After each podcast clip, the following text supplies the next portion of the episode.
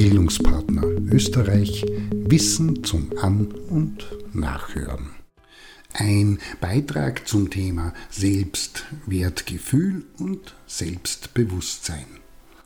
Dieses Thema ist nicht nur für das Leben insgesamt, sondern im Besonderen auch für das Lernen relevant. Konkret, Menschen mit einem guten Selbstbewusstsein und Selbstwertgefühl stellen sich leichter den An- und Herausforderungen, die mit Lernen verbunden sind, wie das solche mit einem weniger gut ausgeprägten tun.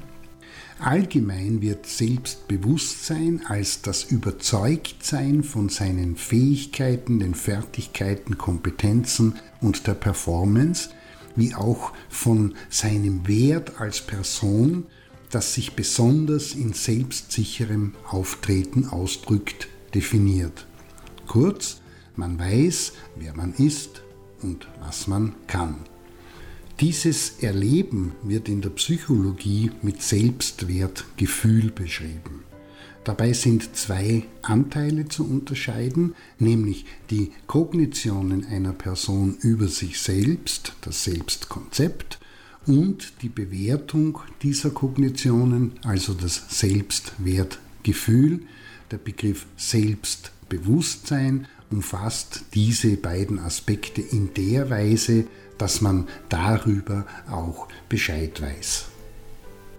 Die Ursachen, warum jemand ein gutes oder schwaches Selbstwertgefühl hat, sind vielfältigste, von Natur aus schüchtern oder eher dominant, allgemein ruhiges Temperament oder das Gegenteil, schwierige Lebenserfahrungen, Lebenskrisen oder situativ kränkende und verunsichernde Umstände und auch hier das Gegenteil und viele andere mehr.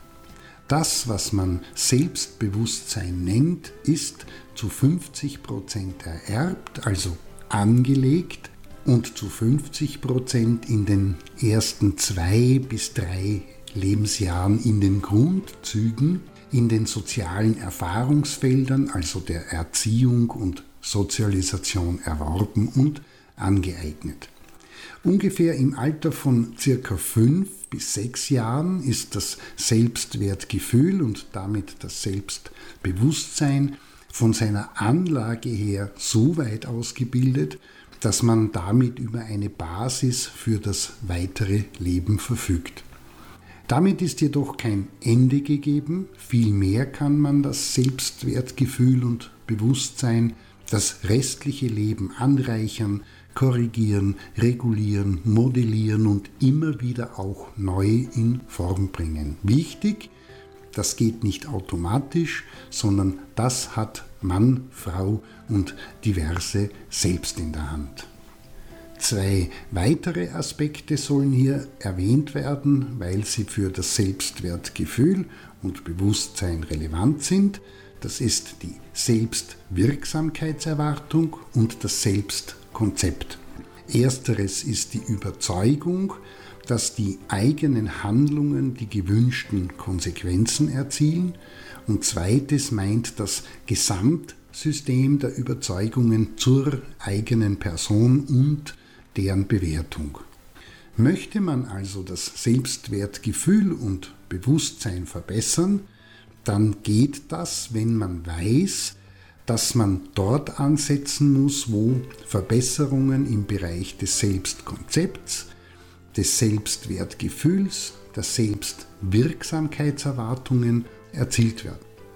Was das genau für eine bestimmte Person ist, ist individuell und es ist nicht zulässig und in vielen Fällen auch grob fahrlässig zu sagen, wie das in vielen Ratgebenden geschieht und von Glücksversprechenden laut und plakativ hinausposaunt wird, dies oder das erhöht bzw. verbessert das Selbst dieser Person, Nein, es heißt vielmehr, dass es einmal wichtig ist im reflektiv-kognitiven, das andere Mal im Ereignis-, Erlebnis-, Erfahrungs- und Erkenntnisbereich anzusetzen und wieder bei anderen braucht es eine geschickte Kombination unterschiedlichster Maßnahmen. Und was sich über viele Jahre aufgebaut und entwickelt hat, kann nicht in wenigen Tagen geändert werden oder verschwunden sein.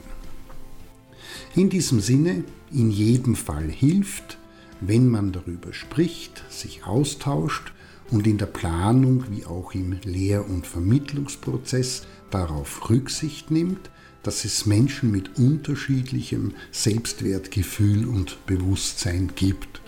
Was gar nicht geht, ist, wenn sich Lehrende in die Position von Psycholog und Innen, Psychotherapeut und Innen oder anderer Professionen hieven, die sich mit diesem Thema professionell beschäftigen.